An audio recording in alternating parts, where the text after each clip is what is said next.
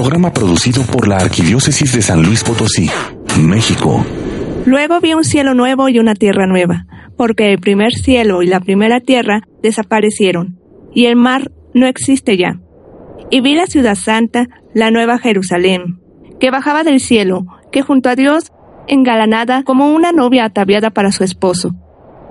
Y oí una voz fuerte que decía desde el trono, Esta es la morada de Dios con los hombres, pondrá su morada entre ellos, y ellos serán su pueblo, y el Dios con ellos será su Dios. Y enjugará toda lágrima de sus ojos, y no habrá ya muerte, ni habrá llanto, ni gritos, ni fatigas, porque el mundo viejo ha pasado. Entonces dijo el que estaba sentado en el trono, Mira que hago un mundo nuevo. Estas son palabras ciertas y verdaderas. Hecho está, yo soy el alfa y la omega, el principio y el fin. Al que tenga sed, yo le daré del manantial del agua de la vida gratis. Palabra de Dios.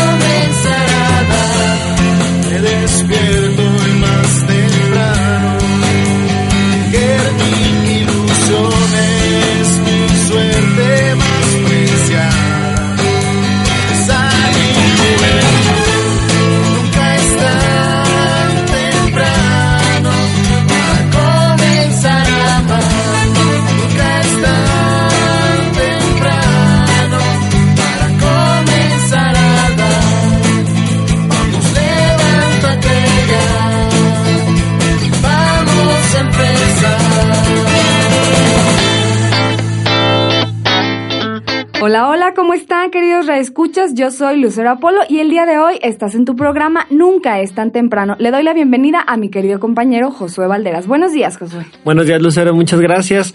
También es un gusto estar aquí con ustedes el día de hoy. Ojalá que todos amanezcan de buen humor. Y si ya sintonizaron desde un inicio, vieron que pudimos leer un fragmento de Apocalipsis en el capítulo 21 y quizás ya sabes el tema del día de hoy. Hoy vamos a hablar acerca del culto a la Santa Muerte. Este es un tema... Así es, este es un tema muy interesante, pero además yo creo muy polémico. Y yo quisiera empezar diciéndoles precisamente lo que la noticia que, que salió el 10 de mayo precisamente de este año, de lo que dijeron los obispos de la Arquidiócesis de México acerca de la Santa Muerte. Y pues fue un shock para muchas personas porque realmente es ignorancia y ya estará con nosotros un experto que nos va a aclarar todas nuestras dudas. Algo de lo que dijeron fue... El obispo que supuestamente sigue esta secta no está ordenado sacerdote. También dijeron que es una secta. Dicen que la autodenominada Iglesia Católica Tradicional, misioneros del Sagrado Corazón y de San Felipe de Jesús, no son católicos ni tradicionalistas y por supuesto tampoco son una iglesia. Nuestros obispos resaltaron que quienes caen en este tipo de culto son personas que se encuentran desesperadas, pero no por una crisis económica, sino por una crisis de fe. Bastante interesante esto último. Y los católicos que caen en este culto deben saber que es un pecado grave, idolatría, que es devoción popular sin ningún soporte doctrinal ni justificación teológica.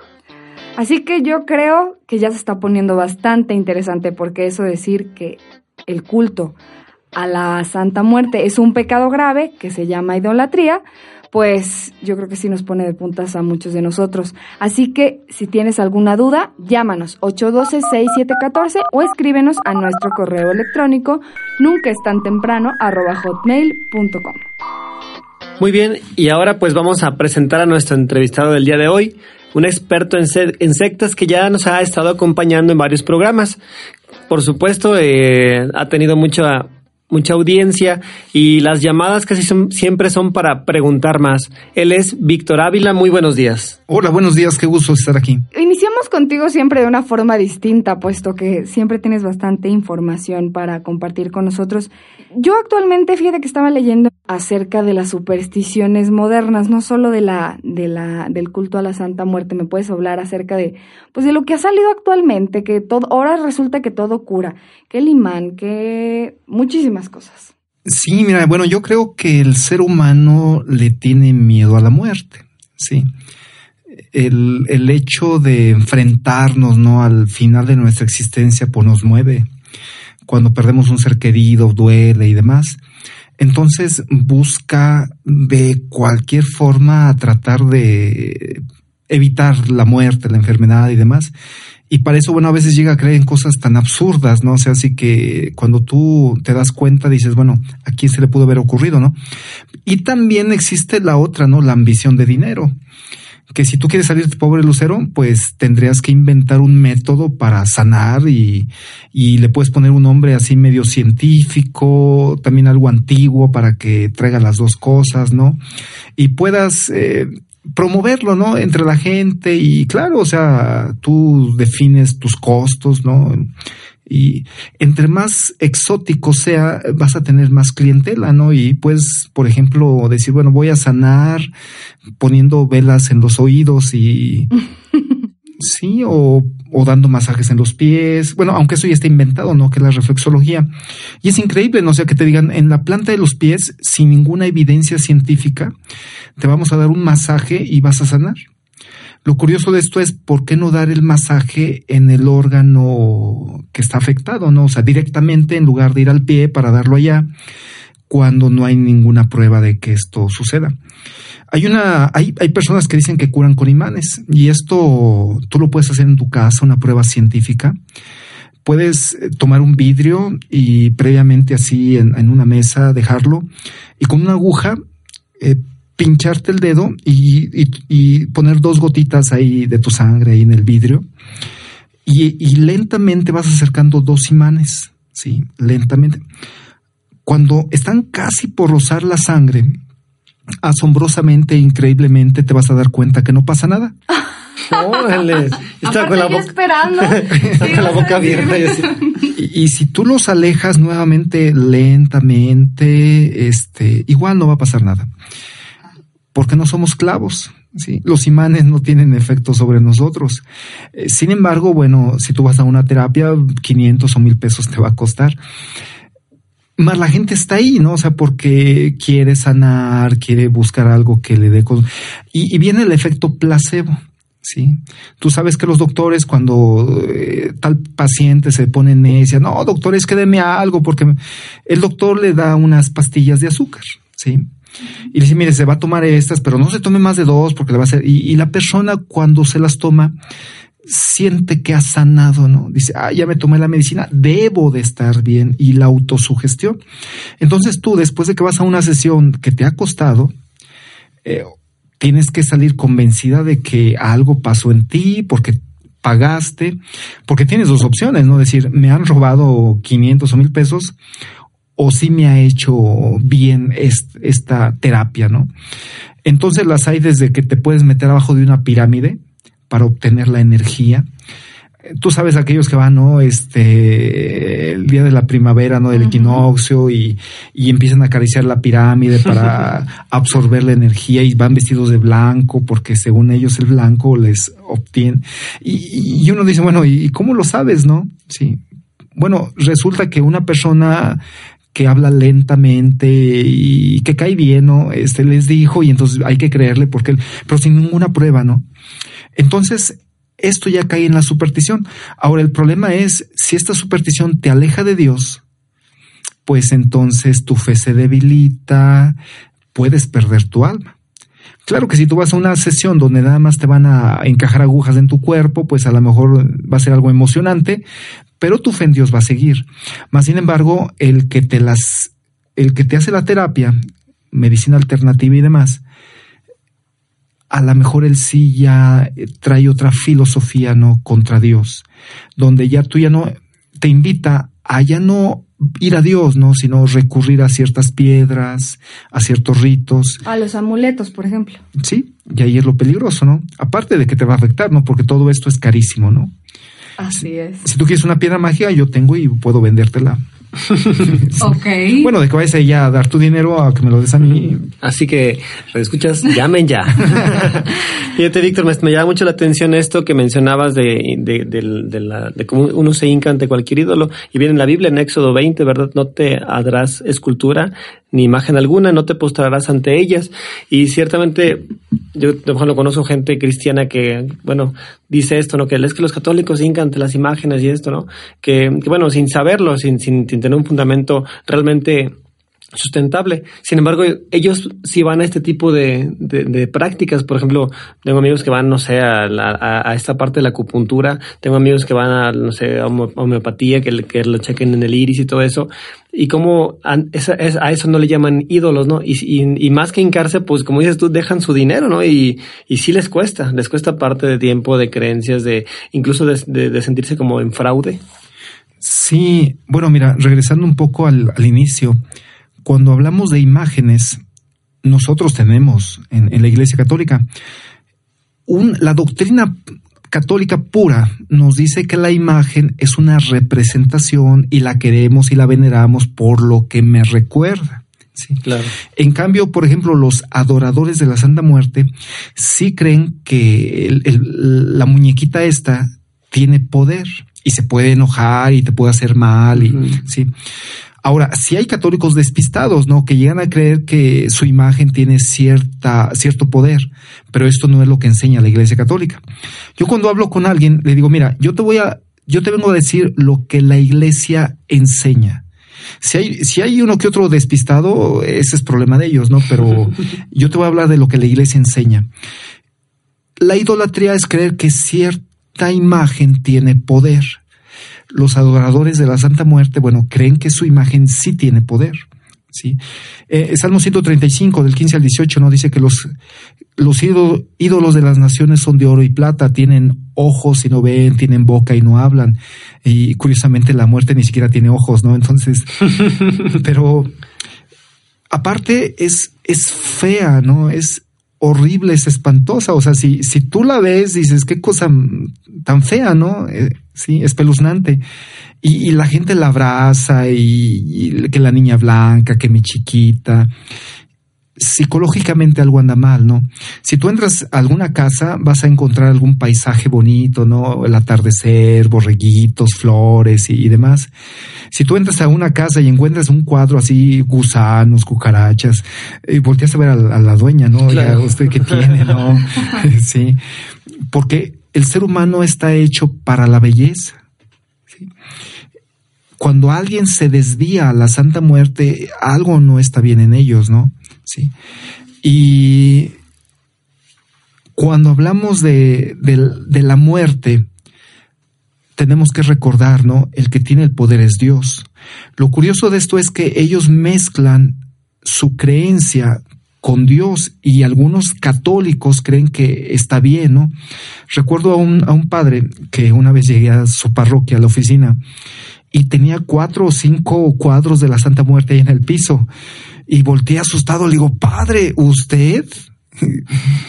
y me dijo, muchacho, no seas sonso, ¿cómo cree que yo voy a andar creyendo en eso? Dijo, son las que quito después de misa que vienen a bendecir. Traen su imagen de la Santa Muerte y yo le, y yo digo, ay, mire lo que trae, a ver, préstemela y se la doy al monaguillo. Dice, y entonces le digo, monaguillo, llévesela a la sacristía.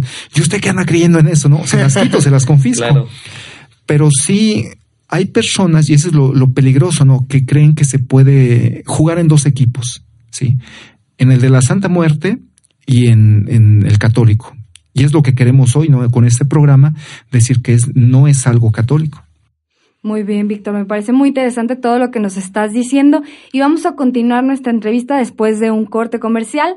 Te recuerdo el teléfono 812-6714. Josué, ¿recuerdas el correo? Nunca es tan temprano arroba hotmail.com. No le cambies, estás en Nunca es tan temprano.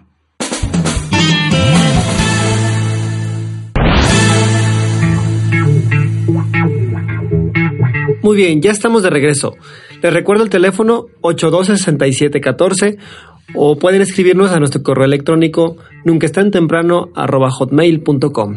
Regresamos con este tema de la Santa Muerte. Víctor, tú que nos has acompañado desde el inicio de este programa, hablábamos sobre las declaraciones que hicieron los obispos de México y la primera declaración era que pues el obispo que supuestamente sigue esta secta no está ordenado sacerdote y que ellos se, se autodenominan Iglesia Católica Tradicional. Entonces, a ver, explícanos cómo, cómo está esto. Sí, mira, bueno, el señor David Romo Guillén, él en el 2012 fue sentenciado a 66 años de prisión por delito de secuestro y asociación criminal. El supuesto, el, supuesto arzobispo. Sí. Eh, dato curioso, ¿no? Porque, bueno, la Santa Muerte no lo pudo librar de la cárcel, lo que dicen que es tan poderosa. Pero bueno, mira, yo creo que si hay mercado, siempre va a haber alguien que venda, ¿no? El, él vio que había esa devoción malamente, ¿no? A la Santa Muerte y dijo, bueno, pues vamos aprovechándola, vamos haciendo una institución donde se acoja a todos estos feligreses y puedan dejar sus limosnitas y demás. Y, creo eso, ¿no? Una iglesia ahora hizo una calca, una copia mala de la iglesia católica. Nombró sacerdotes igual, o sea, con ornamentos muy parecidos a los, a los de la iglesia católica, sus misas, sus rosarios, etcétera. Entonces, a la gente le agradó, sí, sorprendentemente, ¿no? Y bueno, cuando hay esto, es una mezcla, es un sincretismo, es algo aberrante, ¿no? O sea, agarra las dos cosas, las fusiona y engaña a la gente, que al fin y al cabo lo que él buscaba pues era el, el, dinero de la gente. Entonces, la gente engañada pues cree que es algo católico porque un sacerdote, yo hace algunos años recuerdo que vi una noticia en el periódico, Niurka se vuelve a casar por iglesia católica. Yo dije, qué padre casó a York otra vez. O sea, ¿cómo? Cuando me meto a la nota dice Iglesia Católica tradicional. Entonces, disfraza su iglesia como si fuera católica y solamente por, para no meterse en líos legales por el nombre, le agrega la palabra tradicional y la gente confundida cree que es algo católico, ¿no? Bueno, es, yo estaba viendo una oración de a la Santa Muerte quería leerlas. Cuando digo Santa Muerte quisiera lavarme la boca con jabón, no, porque no deberíamos decirle santa, porque no es santa. La muerte es algo, un proceso biológico que deja de funcionar, ¿no? Cuando dejamos de nuestro cerebro de crear movimiento, en ese momento estamos muertos. Si no es una persona. Sí, o sea, es un suceso. Y tampoco nunca diríamos el santo cáncer, ¿no? O sea, o, el, o el santo trapeador, sí. Mm, pero cuando digo Santa Muerte, bueno, lo, hago así para que la gente entienda a qué me refiero, ¿no? Esa calaverita que visten de diferentes colores, bueno, es a ella. Esta oración dice, Jesucristo vencedor, que en la cruz fuiste vencido. Vence a, y viene un espacio para que tú apuntes a tu enemigo más querido. bueno, vence a, que esté vencido conmigo, en nombre del Señor. Si eres animal feroz, sé manso como un cordero. Quiero que me traigas a, otra vez vuelves a poner el nombre de tu enemigo más querido, que esté humillado, rendido a mis plantas y a cumplir lo que me ha ofrecido. Santísima muerte, yo te suplico encarecidamente que así como te formó Dios inmortal, con tu gran poder sobre todos los mortales, hasta ponerlos en la esfera celeste, donde gozaremos un glorioso día sin noche. En el nombre del Padre, del Hijo y del Espíritu Santo. Amén. Muy loco esto. Eh, sí, y vemos la astucia, ¿no? Al final termina con la fórmula trinitaria de nuestras oraciones, que cualquiera diría, ah, pues esto es algo católico, ¿sí? Aparte, eh, dice algo muy triste, ¿no? Cristo que fuiste vencido en la cruz. Nosotros sabemos que Cristo fue su triunfo en la cruz, porque pagó con su sangre el rescate. En la película de Mel Gibson cuando él muere en la cruz, se ve como Satanás pega un alarido, está en el infierno, ¿no? Porque se sabe derrotado por Cristo. Antes de que Cristo muriera, nadie podía ir al cielo. Éramos hijos de las tinieblas, ¿sí? Porque estábamos bajo el dominio del pecado. Cuando Cristo muere en la cruz, Él nos libera. Para nosotros, como lo dice San Pablo, ¿verdad? Sí, nos gloriamos en la cruz de Cristo. La cruz para nosotros es, un, es el recordatorio de la victoria de Cristo. ¿Sí? Corintios 1.18, ¿no? Para nosotros la cruz es el poder de Dios. En la cruz Cristo nos libera. Y aquí a los adoradores lo ven como un, un Cristo humillado, un Cristo vencido, y, y la triunfante es la muerte. Sin embargo, nosotros creemos que Cristo venció a la muerte porque Él resucitó. Y bueno, tenemos algunas citas bíblicas donde lo, donde, donde dice esto. Podemos aquí vemos cómo el, ser humano quiere un Dios a su medida y, la Santa Muerte le da esto, ¿no? Recordamos las tentaciones del diablo que le, le dice a Jesús, si te arrodillas y me adoras, te daré poder. Y la gente que va a la Santa Muerte busca poder o busca salud o que le regrese al ser amado. ¿sí? Cuando Dios nunca prometió éxito, prometió salud, nunca dijo, el que me siga le va a ir bien y va a llegar una despensa a su casa cada semana. no. Eh, bueno, las iglesias estarían llenas, ¿no? O sea, por una despensa seguro, si en las campañas políticas hallan a la gente por una bolsita de arroz. Pero Cristo dijo, el que quiera seguirme, que cargue su cruz. Fue lo contrario, ¿no? Por eso hay poca gente en, en la iglesia, ¿no? Hoy, hoy nosotros decimos, la Santa Muerte no es una persona, es un suceso y no tiene poder. El que tiene el poder es, es Dios. Y a ver, también por ejemplo dicen, y es que el ángel de la muerte. Entonces es un ángel. Cada quien le dice como le, le place, ¿no? O sea, no, no hay una estructura, aunque este señor arzobispo allá en el DF quiso hacer su, eh, eso, ¿no? O sea, pero no hay un credo, no hay algo que tú, por ejemplo, nosotros los católicos, ¿no? Tenemos el catecismo de la iglesia. El que no cree en algo no, no, no podría decirse católico. Pero con lo de la Santa Muerte no, o sea, porque cada quien puede creer o hacer o decir y no hay problema, no, no hay estructura, no hay nada. Entonces, para unos será un ángel, para otros.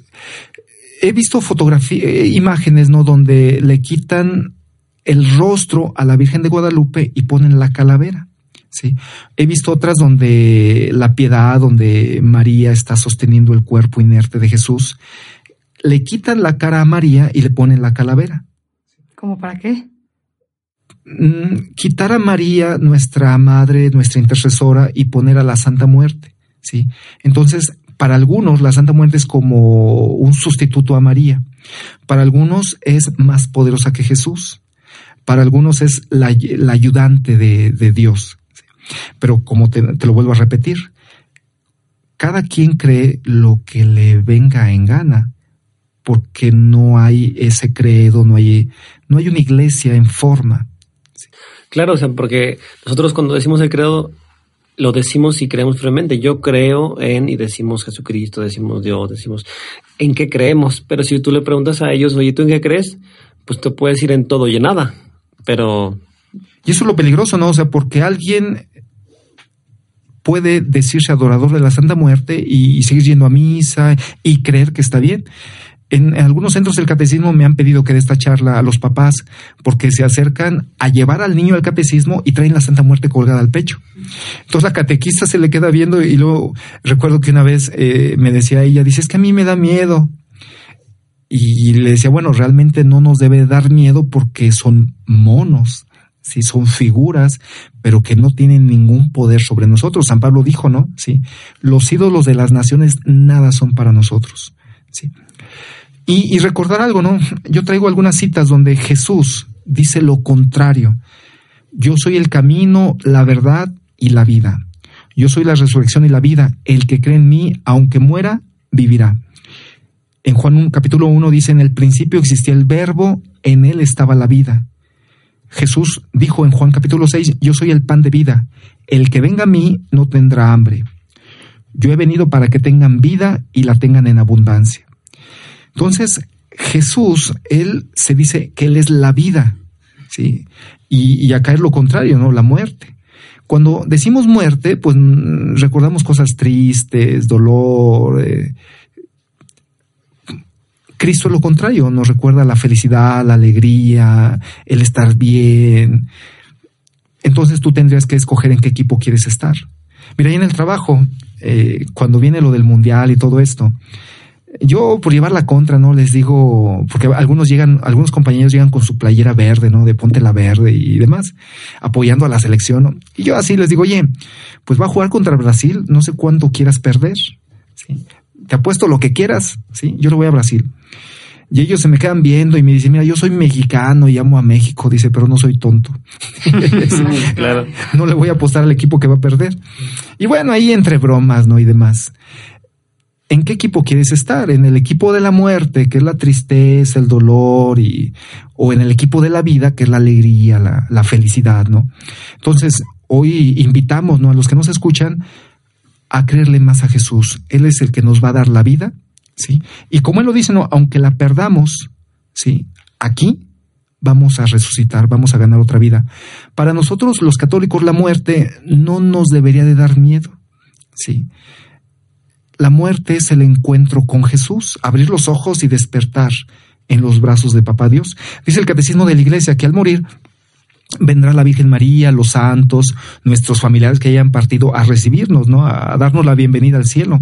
Entonces, la muerte sería el, el paso hacia Dios que si tenemos fe, bueno, va a estar el dolor, ¿no? De decir, hijo, le murió mamá, mi tío, eh, la tristeza, pero el consuelo grande de que está con Dios, que será mucho mejor que estar aquí, que ya se acabó el gas, ya llegó el recibo de la luz, hay que pagar las placas, oh, tristeza, eh, ya me enfermé de la gripa. Eh, será mucho mejor estar con Dios. Entonces la muerte no nos debe dar miedo porque es ir a Dios, ¿sí? La muerte como suceso, ¿sí? Eso de que pintamos la, la muerte, sí, este, así que viene, que viene caminando ya buscando a los seres humanos, eh, es un cuento, ¿no? Es un, eh, eh, es un monito, ¿no? Que alguien se lo, pero la muerte no es así, es un suceso, no, existe como, persona, no existe como persona. Ok. Se me hace muy peligroso eso que decías ahorita comentabas, Víctor, porque eh, ¿Cuántos católicos hay que uno entra a, las casas eh, de amigos, incluso familiares, y tienen, por ejemplo, ahí al Buda? O de repente tienen por ahí a, no sé, o traen colgados algún cojincito de esos como que traen hierbitas o cosas este aromáticas.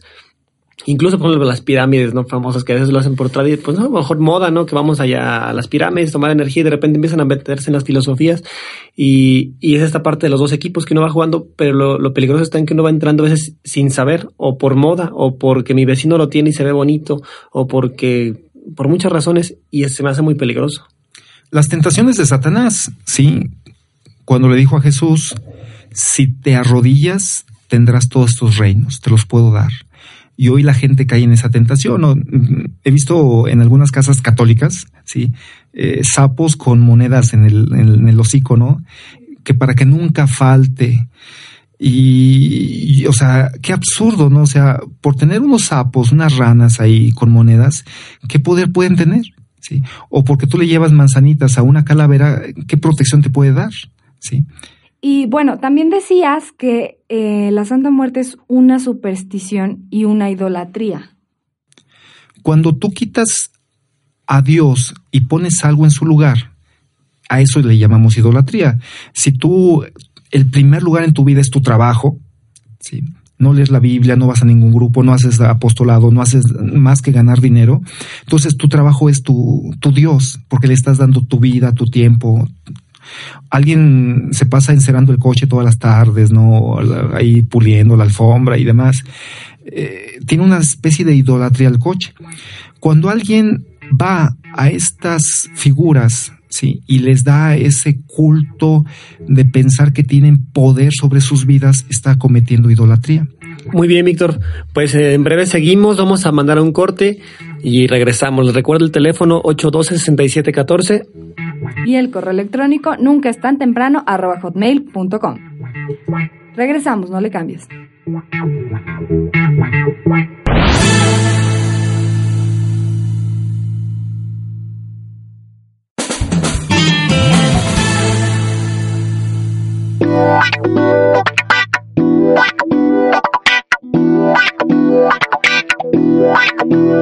Ya estamos de regreso en tu programa Nunca es tan temprano. El tema del día de hoy está por demás interesante. Estamos hablando de la Santa Muerte y Víctor Ávila nos acompaña nuevamente el día de hoy. Víctor, ya hemos hablado un mucho sobre lo que no es la Santa Muerte, que no es una persona, sino un suceso. Y bueno, ¿hay algo que nos diga las Sagradas Escrituras sobre esto? Sí, mira, antes de, de esto tendríamos que decir los devotos, muchos creen en Dios, sí, por no decir que todos, ¿no? Si Dios, si creemos en Dios, tendríamos que decir, bueno, ¿qué ha dicho Dios? Sí, y eso viene en la Biblia. Los adoradores, pues algunos sí creen en la Biblia, otros ni la conocen y demás, sí. Pero entonces, bueno, si yo creo en Dios, tengo que decir, bueno, ¿qué ha dicho Dios? Es como, no se vale decir, bueno, es que yo hago lo que yo creo, lo que yo siento, ¿no? Porque entonces yo podría estacionar mi coche enfrente de tu cochera porque yo siento que está bien, ¿sí? Pero bueno, hacen falta ciertas reglas de tránsito, de, oye, no, no dejes tu coche ahí porque me estorba. Las reglas para nosotros las da Dios. Entonces, si Dios dice no, pues tendríamos nosotros que decir, bueno, pues aunque yo quiera o me guste, pero si Dios dice que no. Hay, hay algunas citas, por ejemplo, en Deuteronomio 30, dice Dios, mira, yo pongo ante ti vida y felicidad, muerte y desgracia. Pongo hoy por testigos contra ustedes al cielo y a la tierra, te pongo delante vida o muerte, bendición o maldición. Escoge la vida para que vivas tú y tu descendencia. Aquí vemos cómo para Dios la vida es la felicidad y la muerte es la desgracia. Entonces la muerte en la palabra de Dios viene simbolizando todo lo triste, lo oculto, lo que causa sufrimiento. Eh, en Sabiduría capítulo 1 dice, no se busquen la muerte con los extravíos de su vida, que no fue Dios quien hizo la muerte, pero los pecadores con obras y palabras llaman a la muerte, teniéndola por amiga, se desviven por ella y con ella conciertan un pacto, pues bien merecen que les tenga por suyos. Hay personas, muchas creo yo, ¿verdad?, eh, con una cierta inocencia, se han dedicado a, a alabar a la Santa Muerte, creyendo que están haciendo algo bueno, pero Dios nos dice que Él no fue el que hizo a la muerte. Sí, bueno, creo que es muy claro esto, ¿no? En Romanos 5, San Pablo por tanto, como por un solo hombre entró el pecado en el mundo, y por el pecado la muerte, y así la muerte alcanzó a todos los hombres por, por cuanto todos pecaron. Mira, a mí me ha tocado visitar a algunas personas y de repente me dicen, esta enfermedad que Dios me mandó. Y yo antes decía, pues que Dios tan malo, ¿verdad? Sí, le mandó cáncer, o le mandó una pulmonía, o le mandó una cirrosis. Y me costaba trabajo imaginarme un Dios de amor mandando ese tipo de enfermedades, ¿no? Una vez Jesús les dijo a los fariseos, ustedes que son malos les dan cosas buenas a sus hijos, con más razón vuestro Padre, que es bueno, les dará cosas buenas a ustedes. Entonces empecé así y dije, bueno, ¿qué pasa con esto? San Pablo dice que por la desobediencia de Adán y Eva entró la muerte al mundo. Entonces la muerte no fue algo querido por Dios, tampoco la enfermedad fue algo que, que, Dios creara. La enfermedad viene por el producto del pecado. Entonces, hoy sufrimos y estamos por, esa, por ese daño que causó el pecado a la humanidad.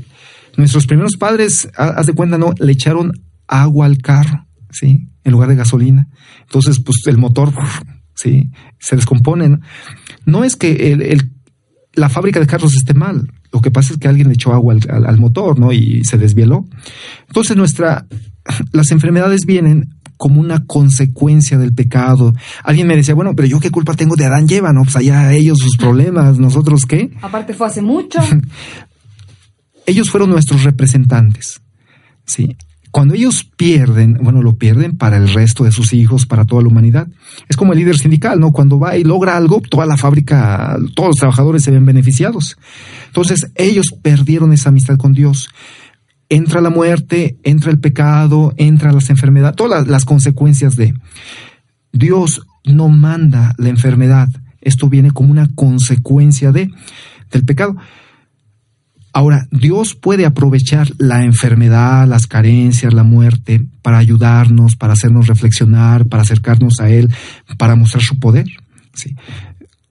Cuando andamos enfermos, eh, volteamos nuestros ojos a Dios, ¿no? Y decimos, ay Dios, porque sentimos, ¿no? Que podemos morir, nos da miedo y demás. Entonces, la enfermedad la puede aprovechar Dios para acercarnos a Él. Dice también San Pablo, ahí en Corintios, porque habiendo venido por un hombre la muerte, también por un hombre viene la resurrección de los muertos. El último enemigo en ser destruido será la muerte. Y cuando este ser corruptible se revisa de incorruptibilidad y este ser mortal se revisa de inmortalidad, entonces se cumplirá la palabra que está escrita. La muerte ha sido devorada en la victoria. ¿Dónde está, o oh muerte, tu victoria? ¿Dónde está, o oh muerte, tu aguijón? Y bueno, casi para terminar, el libro de Apocalipsis presenta la muerte como el cuarto jinete del Apocalipsis. Dice en capítulo 6, y vi aparecer un caballo amarillo. Su jinete se llamaba Muerte, y el abismo de la muerte lo seguía, y recibió poder sobre la cuarta parte de la tierra para matar por medio de la espada, del hambre, de la peste y de las fieras salvajes. O sea, la muerte no viene para ayudar, ¿sí? la muerte viene para confundir, para hacer que nos perdamos. Y al final, capítulo 20 termina diciendo lo mismo que San Pablo, la muerte va a ser destruida y no va a ser, no es como la oración que decía, no, la oración, oh, muerte inmortal. Bueno, tacha, ¿no? La muerte no es inmortal, la muerte va a desaparecer cuando Dios muestre su, su gloria. Por ejemplo, estás, claramente nos queda cuál es el origen de la muerte y quién crea la muerte o por qué entra la muerte. Si, bueno, viendo el origen, pues también podemos ver el final, o sea, esa parte que dice que por sus frutos le conoceremos bueno, si, si muchos sabemos historias, ¿no? De quien se da la Santa Muerte, quien le rinde tributo y pues muere finalmente, ¿no? Incluso no le cumplen o no sale beneficiado con las cosas que, que, que, él o ella pide, ¿no? Entonces, por sus frutos le conocerán. O sea, creo que hay muchos ejemplos, no sé si tú conoces algunos. Lo, lo que pasa es que Satanás es el padre de la mentira. Entonces, ¿cómo haces tú un trato con, una, con un ser que es mentiroso? ¿Sí? O sea, nunca lo harías. Pero si hay quienes van y, le piden a Satanás a cambio de algo. Desde el momento que ya le están ofreciendo, ya Satanás no tiene para qué cumplir, ¿no? Porque él ya se metió en terrenos de Satanás. Cristo nos muestra un Satanás atado. Es como un perro rabioso, está amarrado, no puede hacerte daño. Satanás no puede hacernos daño porque está sujeto, está amarrado por Cristo. Pero si tú te acercas al perro, te va a destrozar. Cuando alguien va a que lo barran, a que le lean las cartas, cuando juega la Ouija, cuando escucha rock satánico, es acercarse a Satanás, que aunque está atado, pero al acercarte te puede hacer daño. ¿sí? Y toda esta gente, bueno, pues a veces tristemente, ¿no? También va para pedirle cosas equivocadas, ¿no? Que dañe a cierta persona. Y desde el momento que ya tú abres tu corazón al odio, pues te estás poniendo ya en terreno peligroso. Y aparte, bueno, yo he escuchado muchas veces que han habido crímenes o rituales vinculados precisamente al culto a la Santa Muerte, ¿verdad? Pues sí, o sea, es el odio, el alejarte de Dios. Y bueno, todo criminal de alguna forma tiene miedo, ¿no? Sus temores. No puede ir a Jesús porque Jesús le dice ama a tus enemigos. Entonces, bueno, me hago un Dios a mi manera, a mi estilo, que me permita hacer estas cosas. Eh, es lo que le dijo la serpiente a Eva el día que comas de este fruto, ¿sí? se te van a abrir los ojos, conocerás el bien y el mal. Lo que le estaba diciendo es, Eva, si tú comes el pecado, tú vas a decidir lo que esté bien y lo que esté mal. Estaba leyendo una noticia terrible en Estados Unidos, un, una pareja, iba a decir matrimonio, pero no puede ser, una pareja de lesbianas, ¿sí? que habían adoptado un niño resulta que a los nueve años eh, el niño tiene, dicen ellas, problemas de identidad sexual y deciden operarlo, ¿sí? Para cambiarle el sexo. Mm. Eh, y está la polémica, ¿no? Tremenda, o sea, y, es cuando uno dice, bueno, ¿cómo puede haber, no sé si llamarle personas así, ¿no? Que toman estas decisiones. Y es cuando vemos que necesitamos una iglesia que nos oriente en, este, en esta confusión ¿no? de, de situaciones a favor de la vida, ¿no? Claro. Oye, Víctor, y bueno, aparte yo creo que todo esto es una contradicción, porque, por ejemplo, hablan sobre la Santa Muerte, pero pues si vemos que hay una cerca y una malla electrificada, pues pone una calavera. O si, o si vemos un frasquito que trae una calavera, pues sabemos que es un veneno. Entonces, hay muchas contradicciones. Y yo creo que lo mismo se aplica a los cristianos, no a nosotros, católicos, pues no podemos estar en la Santa Muerte y, o en talismanes, amuletos, y amar a Dios. Hoy estamos en el mundo del revés. Sí, las cosas buenas a veces nos dan vergüenza hacerlas. Eh, de repente así como que te dicen, oye, ¿tú eres de los católicos fanáticos que va a misa? Y, en lugar de que, o sea, debe ser un motivo de orgullo, decir, yo, yo sí voy a misa todos los domingos, no falto. A veces a, uno que otro católico sí le da pena decir que va a misa, sí le da, se cohibe en manifestar su fe públicamente. Y tú lo decías, ¿no? O sea, eh, en un frasco está la calavera, dices, esto me hace daño, esto no, no, no lo tomo. Y hoy no ven solo la calavera, hoy ven el esqueleto completo, ¿no? Y se lo cargan y lo traen en el pecho y a, su hijo también le enseñan. Cuando decimos muerte, es, eh, es, lo contrario a la vida, ¿no? Y deberíamos de estar una iglesia a favor de la vida. Y pues bueno, no, hace algún tiempo yo no, nunca hablaba de la Santa Muerte, ¿no? Porque decía, bueno, es algo tan evidente, ¿para qué decirle a la gente de la muerte, no? Si, a ver quién va a querer la muerte. Y no, hoy sí hay quien la quiera, ¿no? Y qué, qué cosas. Bueno, ¿y por qué muchos católicos eh, actualmente dejan el Evangelio, o sea, dejan la, la buena nueva y encuentran, pues si no es una mala noticia, pues esa novedad, o sea, esa novedad. simplemente deciden dejar aquello que, que sabemos que nos beneficia y tomamos la novedad. Sí, porque tenemos tres tipos de católicos, sí los católicos militantes, ¿no? Que eh, tratan de hacer algo, de obras de caridad y enseñar la Biblia, dar catecismo, eh, visitar familias, predicar, etcétera, ¿no? Todo lo que católicos militantes, sí. Y tenemos otros católicos que son durmientes y otros que son de hielo. sí. Ah, qué caray hay católicos que ahí están, o sea, que van a misa cada domingo, pero no saben manejar la Biblia, no saben más, sí, de lo, digamos, así como básico. Se quedaron con la enseñanza del catecismo de cuando eran niños. Entonces siguen creyendo algunas cositas que de repente dicen, oye, eso ya no está, o, o eso no es así. Pero son los católicos durmientes, no, ahí los tenemos. Los católicos de hielo, o sea, fríos, ¿no? O sea, ni, sí, de repente van a unos 15 años, de repente a la boda, mm, pues a veces les nace el 24 de diciembre darse una somadita a la iglesia. Entonces, ellos cuando tienen alguna necesidad, una enfermedad, un problema, pérdida de trabajo, etcétera, pues acuden a lo que sea, ¿no? O sea, con tal de salir de su problema. Y si alguien le dice, mira, el santo trapeador es bien milagroso, se le arrodillan. Trapear. Es, eso es, ¿no?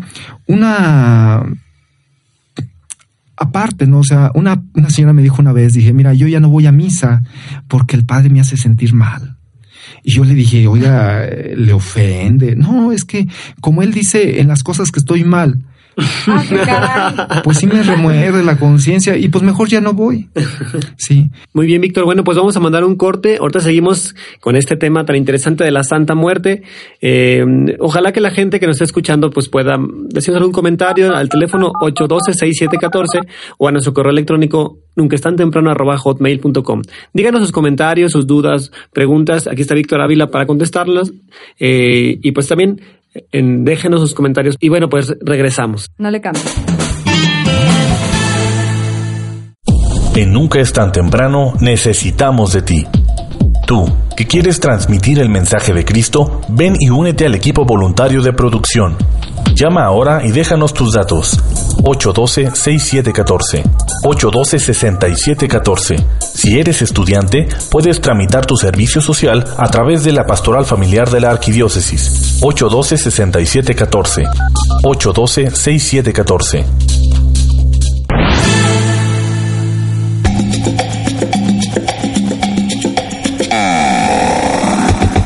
En el último bloque de tu programa Nunca es tan temprano y esto está por terminarse, así que si tienes alguna duda, sugerencia o comentario, llámanos 812-6714 o escríbenos a nunca es tan temprano hotmail.com. Muy bien, Víctor, pues estamos ya en esta parte de la conclusión y pues no sé si quieras agregar algo eh, de, de, todo lo que nos has dicho. Si ves la figura de una calavera o la muerte, debes de entender que hay un peligro para ti para tu familia, para tu alma, para tu salvación, pues es un signo malo. Aléjate y apártate de todo lo que eso implique. Creemos que el que tiene el poder es Dios. Figuras, objetos y, demás, eh, la gente le da poder, ¿no? Pero realmente no lo tiene, así que no, no debemos de, de temer a todo esto. Y como decía, ¿no? Lo más triste de todo esto es que mucha gente se va por ignorancia. Por eso es necesario que vayamos a un grupo de Biblia, a un centro de formación, que escuela de teología y, y demás, ¿no? Nosotros, nuestro grupo, estamos ofreciendo para finales de este mes de noviembre, viene el padre Sarazúa. Él es el padre, por así decirlo, no, la mano derecha del padre Flaviano Amatuli. Él durante muchos años ha estado a nivel nacional como defensa de la fe el encargado y viene a dar algunos temas, por ejemplo, las cruzadas y la Inquisición. Esto vamos a estar con los discípulos de Jesús en la casa de Netzahualcoyotl, el viernes 29 de noviembre. El tema que di yo, que lo va a dar mucho mejor, que se llama La Santa Muerte es católica, así con, como pregunta. Vamos a estar con en la parroquia de las Mercedes, esto en la mañana, el sábado a las 9. De ahí nos vamos a la parroquia de Cristo Rey. El tema es catolicismo invento de Constantino. Por ahí dicen los protestantes ¿no? que nos inventaron en el año 310. Ahí en Cristo Rey vamos a estar de 11 a 1 y media. Y ya por la tarde, el mismo sábado 30, vamos a estar en la parroquia del Saucito, en la casa pastoral que está a una cuadra de ahí. El tema es sobre la supuesta riqueza de la Iglesia Católica y los malos testimonios de algunos sacerdotes. Ahí será de 6 a 9 de, de, la noche. Y al día siguiente estaremos en la parroquia de Jesucristo Sumo Eterno Sacerdote. Es domingo primero de diciembre. El tema es ¿qué pierdo si me hago testigo de Jehová? Ojalá eh, nos acompañen. Eh, aquí, bueno, aquí están los teléfonos por si alguien quiere más información. O a mi face, WT, así pegado, WT, Víctor Ávila. O mi correo es avilawt.hotmail.com y mi celular es con 41 75 4689. Estamos a las órdenes si alguien gusta pedir más informes, pues adelante, ¿no? Muchísimas gracias, Víctor, por habernos acompañado y pues siempre traes invitaciones bastante interesantes. Ojalá que todos nuestros radioescuchas, si no se lo aprendieron, llámenos y con gusto aquí les vamos a dar informes acerca de estas interesantes conferencias o llámenle a Víctor. ¿Nos repite su teléfono, por favor? Sí, con 41 75 4689. ¿Y tu correo electrónico? arroba hotmail.com. Y el Face, pues de una vez, WT Víctor Ávila. Muy bien, Víctor, gracias. Y nuevamente es un placer tenerte en esta cabina de radio y esperamos tenerte pronto en otra emisión. Muchas gracias.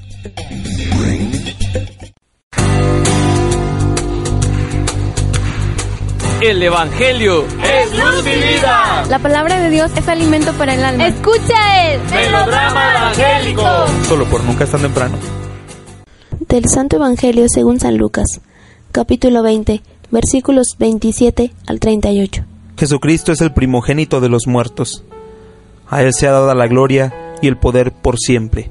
En aquel tiempo, se acercaron a Jesús algunos saduceos. Como los saduceos niegan la resurrección de los muertos, le preguntaron, Maestro, Moisés nos dejó escrito que si alguno tiene un hermano casado que muere sin haber tenido hijos, se case con la viuda para dar descendencia a su hermano. Hubo una vez siete hermanos, el mayor de los cuales se casó y murió sin dejar hijos. El segundo, el tercero y los demás, hasta el séptimo, tomaron por esposa a la viuda y todos murieron sin dejar sucesión. Por fin murió también la viuda. Ahora bien, cuando llegue la resurrección, ¿de cuál de ellos será esposa la mujer? Pues los siete estuvieron casados con ella. Jesús les dijo, En esta vida hombres y mujeres se casan, pero en la vida futura, los que sean juzgados dignos de ella y de la resurrección de los muertos, no se casarán y podrán ya morir, porque serán como los ángeles e hijos de Dios, pues se los habrá resucitado, y que los muertos resucitan. El mismo Moisés lo indica en el episodio de la zarza, cuando llama al Señor Dios de Abraham, Dios de Isaac, Dios de Jacob porque Dios no es Dios de muertos, sino de vivos, pues para Él todos viven. Para nuestra reflexión. Este es su servidor el Padre Roberto Mena, siervo misionero de la Santísima Trinidad. Ya nos encontramos en este trigésimo segundo domingo durante el año que la iglesia nos está presentando y las lecturas son de segunda de Macabeo 7 del 1 al 14, el Salmo 16, segunda de Tesalonicenses 2, 16 al 3, 5, y el Evangelio de San Lucas, capítulo 20, en los versos del 27 al 38. El Dios de la Biblia es el Dios de los vivos. Es fundamental en la doctrina de Cristo la fe en la resurrección de los muertos. Igualmente lo era en el judaísmo, excepto en el sector llamado de los saduceos se acercaron a Jesús unos saduceos. Los componentes de esta secta eran pocos numéricamente, pero su influencia resultaba terrible. Su religiosidad carecía de convicción, niegan la resurrección. Se hallaban instalados en la clase alta sacerdotal y controlaban el régimen y la administración del templo. Prestaban sumisa colaboración al poder romano, resultando odiados por los fariseos. Su mentalidad era materialista, siendo buena muestra de la misma su trampa pretendiendo pues ponerle una trampa a Jesús. Su cultura era precaria y notoria. Opuestamente los fariseos profesaban la fe en la resurrección. La primera lectura de hoy no deja lugar a dudas. Nos dice segunda de Macabeos 7:9, cuando hayamos muerto por su ley, el rey del universo nos resucitará para una vida eterna. La esperanza de Job es esta. Bien sé que mi defensor está vivo y que él, el último, sobre el polvo se alzará. Ezequiel profetiza sobre los huesos resecos. Yo haré que entre de nuevo el espíritu en ustedes y revivirá. No se trata de un mero voto de los hombres, sino que en la promesa de la resurrección está empeñada la palabra de Dios en las páginas bíblicas del Antiguo Testamento. En Daniel 12 del 2 al 3, muchos de los que duermen en el polvo de la tierra se despertarán, unos para la vida eterna y otros para la ignominia perpetua. Los sabios brillarán entonces como el resplandor del firmamento. A partir de este contexto escriturístico que fundamentaba el credo del pueblo hebreo, cuya verdad no compartían los saduceos, proponen a Jesús el problema familiar y trascendente a la vez. ¿De cuál de ellos será la mujer? Son como ángeles, participan en la resurrección. Los justos resucitados son hijos de Dios, no morirán jamás. Jesús termina la explicación de la parábola de la cizaña con estas palabras. Entonces los justos resplandecerán como el sol en el reino de su Padre. El que tenga oídos, que oiga. La catequesis de San Pablo sobre el particular es abundante. Se siembra cuerpo animal y resucita cuerpo espiritual. Todos seremos transformados. Esto corruptible ha de vestirse de incorruptibilidad y esto mortal de inmortalidad. El aguijón de la muerte es el pecado pero gracias a Dios que nos da la victoria por nuestro Señor Jesucristo. La experiencia pascual versa sobre la nueva vida de Jesús y la resurrección del Señor es suya y es nuestra. Por eso el Salmo dice, tú has subido a la altura conduciendo a los cautivos y para siempre estaremos con el Señor. Así que creemos que vivimos en plenitud humana la vida eterna. Por eso hoy le pedimos al Señor que recientemente hemos celebrado esta fiesta de los fieles difuntos, que todos nuestros fieles difuntos descansen en paz y que nos bendiga el Dios que es misericordioso, el Padre, el Hijo y el Espíritu Santo, descienda sobre ustedes y permanezca para siempre. Pasen una buena semana en el Señor, confiando en esa misericordia que Dios siempre da a sus hijos e hijas que le aman. Amén.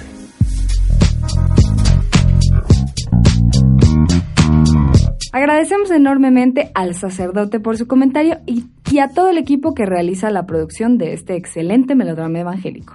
Y bueno, pues ahí les va un chistecillo en este domingo. A ver qué les parece. Dice, iban tres amigos a un funeral. Llegan y eres un compañero de trabajo de ellos. Uno de ellos mira el, féretro y le dice a los otros, cuando muera, mm, quiero que la gente me mire y me recuerde por algo grande que haya logrado. ¿En verdad? Dice el otro, dice, bueno, mira, yo cuando me muera y, y vean mi féretro, yo quiero que digan, fue un gran hombre, fue un gran amigo. El otro que los acompañaba nada más los escuchaba y se reía. Bueno, ¿y tú por qué te ríes? No, pues la verdad es que me imaginé muchas cosas. Yo cuando estaba viendo el féretro, bueno, decía, bueno, yo cuando me muera, ya me gustaría que la gente dijera, uy, se está moviendo. y bueno, y ahora vamos a saludar a nuestros queridos reescuchas que se han comunicado con nosotros a través de Facebook. Enviamos un saludo muy grande a Felipe Neri y a los integrantes del coro Ángeles de Jesús de la parroquia de Rancho Nuevo y de Zapote. También enviamos un saludo muy grande a Quirro Vizcaíno, a Rox Sierra, a Alejandra Cerda Sánchez, a nuestra querida radioemisora Radio, Radio Luz de Luz, a Velasco Tenorio Chávez y a Edwin Antonio Mendoza. También mandamos saludos a Orte Pérez, Uriel Turrubiartes, Daniel Martínez Almazán, Gabriela Anaí Torres Medina, Rosario Arteaga, Azul Santos, María Jesús Jasso, a Carmen Salas, a Rodolfo Luna, a María Jesús Jasso, a Azul Santos y a todos nuestros radioescuchas que cada domingo están con nosotros. También a Kikín García, a Yanin del Carlo, a Luza Gusa, a Daniela Pérez Ibarra, a Dandy Ruiz, a Diego Maximiliano, a Eurudice Lara, a Ani Ochoa, a Betty Díaz Ramírez y a Silvia Palomo. Muchísimas gracias por escucharnos. Y por escribirnos en el... Josué, hemos llegado a la parte final de esta emisión. Por mi parte, yo solo quiero recordarles una frase que podemos encontrar en Mateo 22, versículos 36 y 38, que dice, amarás a tu Dios con todo tu corazón, con toda tu alma y con toda tu mente. Este es el mayor y el primer mandamiento. Que tengas un excelente inicio de semana, que Dios te bendiga. Así es, que Dios siga siendo el centro de nuestra vida, de todo nuestro ser. Yo soy Josué Alejandro Valderas y es un gusto estar con ustedes. Hasta la próxima.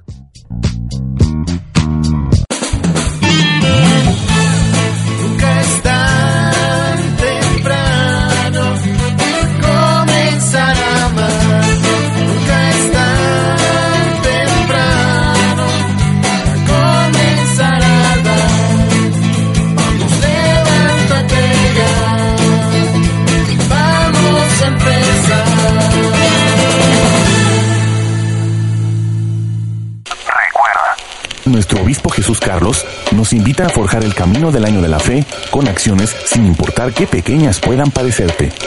Platica con nuestros adultos mayores, conoce sus historias, pregúntales acerca de dónde vives, a dónde han viajado, cuál es la receta que hace mucho que no prueban. Nunca es tan temprano para tener la iniciativa en este año de la fe. ¿De qué le sirve a uno decir que tiene fe si no tiene obras? Santiago capítulo 2 versículo 14.